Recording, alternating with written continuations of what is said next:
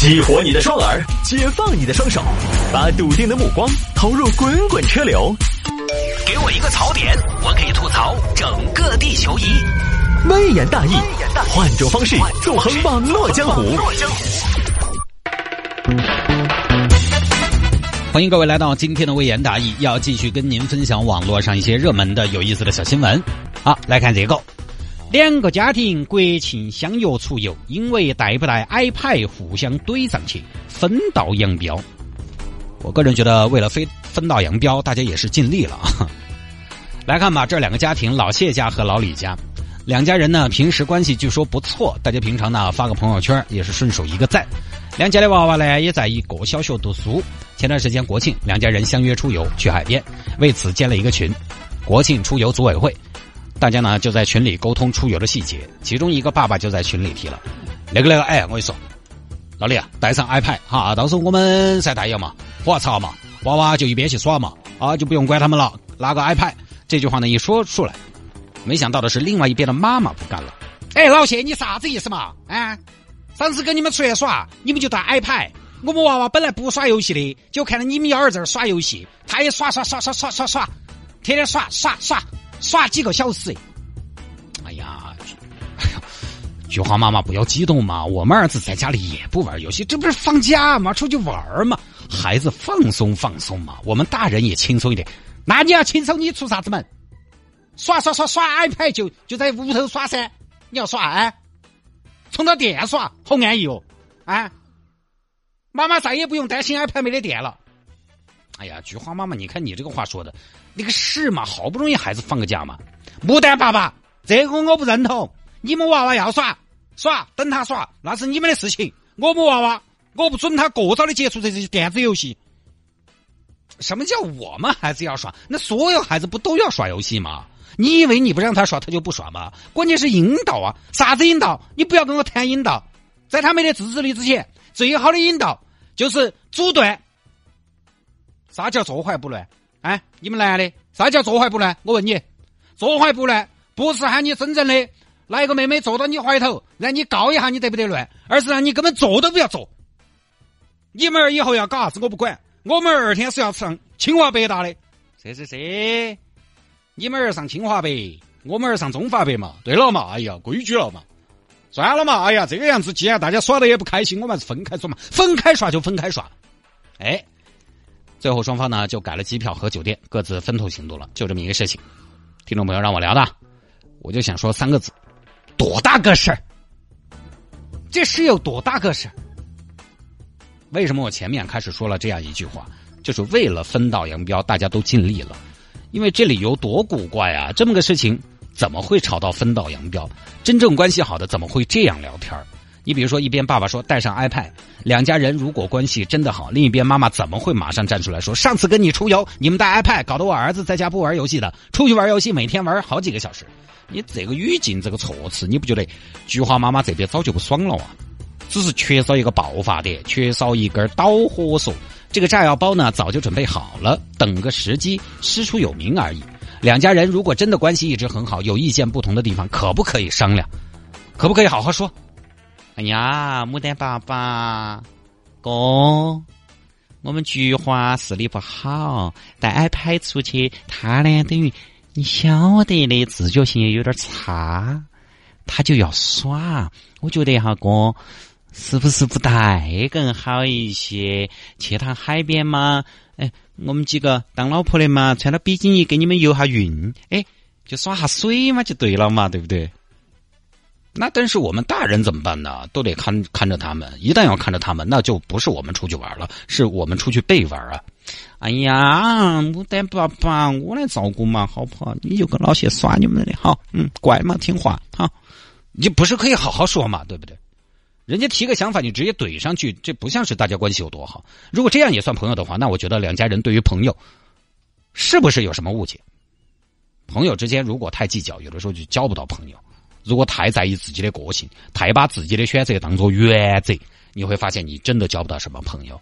谁身上没点你自己看不惯的习惯和理念？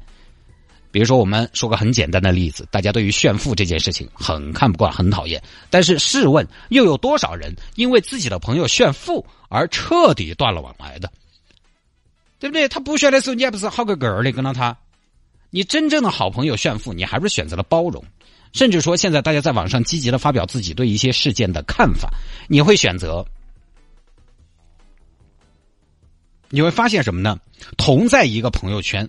大家对同一件事情的观念和见解可能完全不同，但是你对不对？因为对贸易战的观点不同，你会不会因为对楼市的走向预期不同而选择和好朋友分道扬镳吗？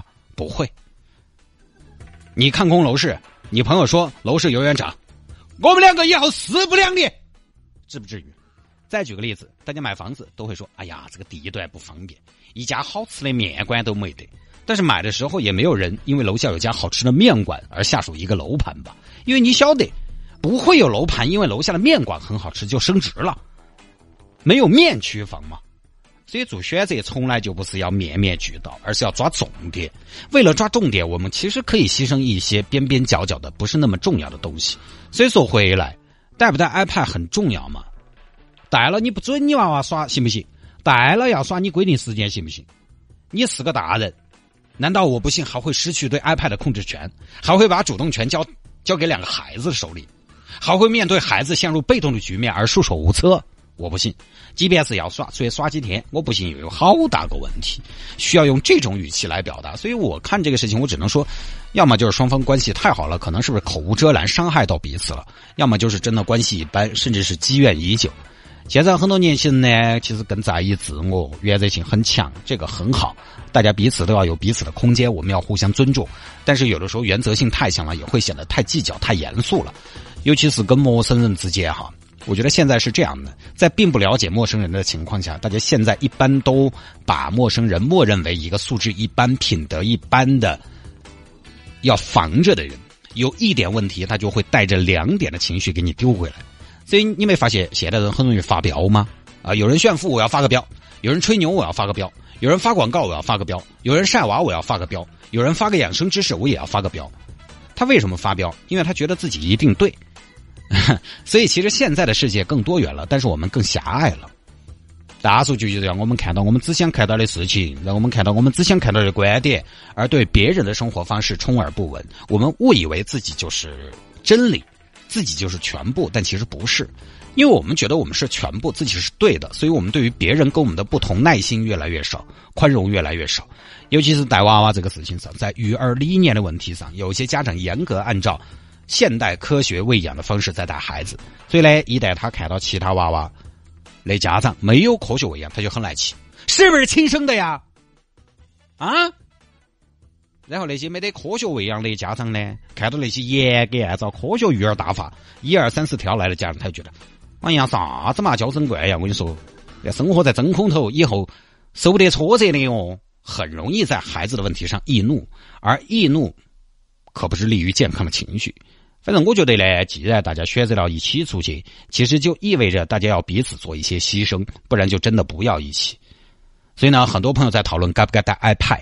我觉得这事的关键不在于要不要带 iPad，而在于我们对朋友和对别人的宽容和妥协的问题，好嘛？那我们回到大家争论的焦点，要不要带 iPad？我觉得，呃，菊花妈妈呢这边出发点想法很好，我也觉得出去玩呢就是应该跟山水亲近，沐浴阳光海风。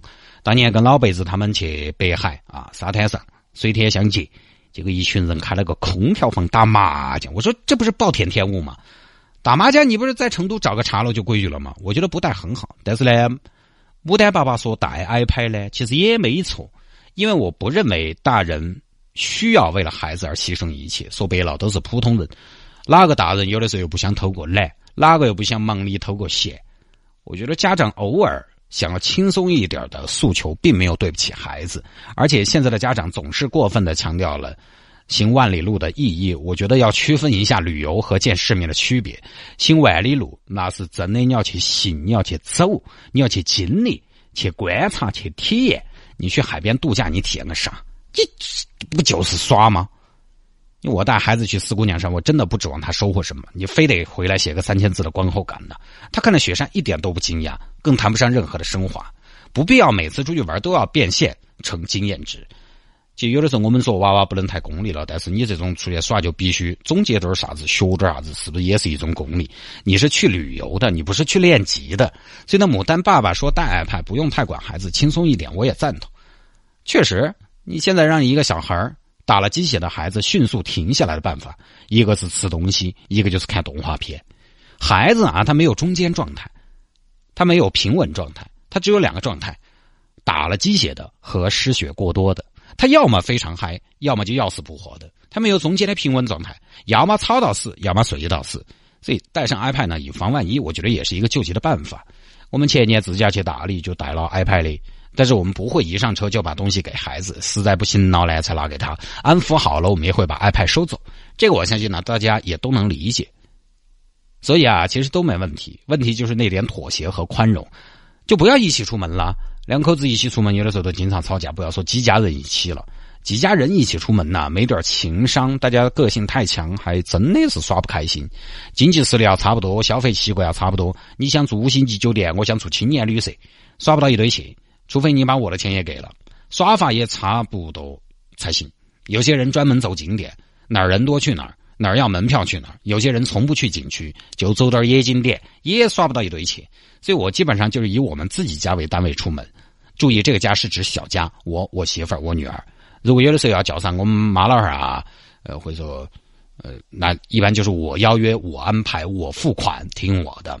其他的话呢，我觉得真的不用强求。但无论如何，这个我觉得小事儿真的犯不上要互怼，真的没必要啊。好吧，各位，这一条呢就跟大家分享到这儿啊。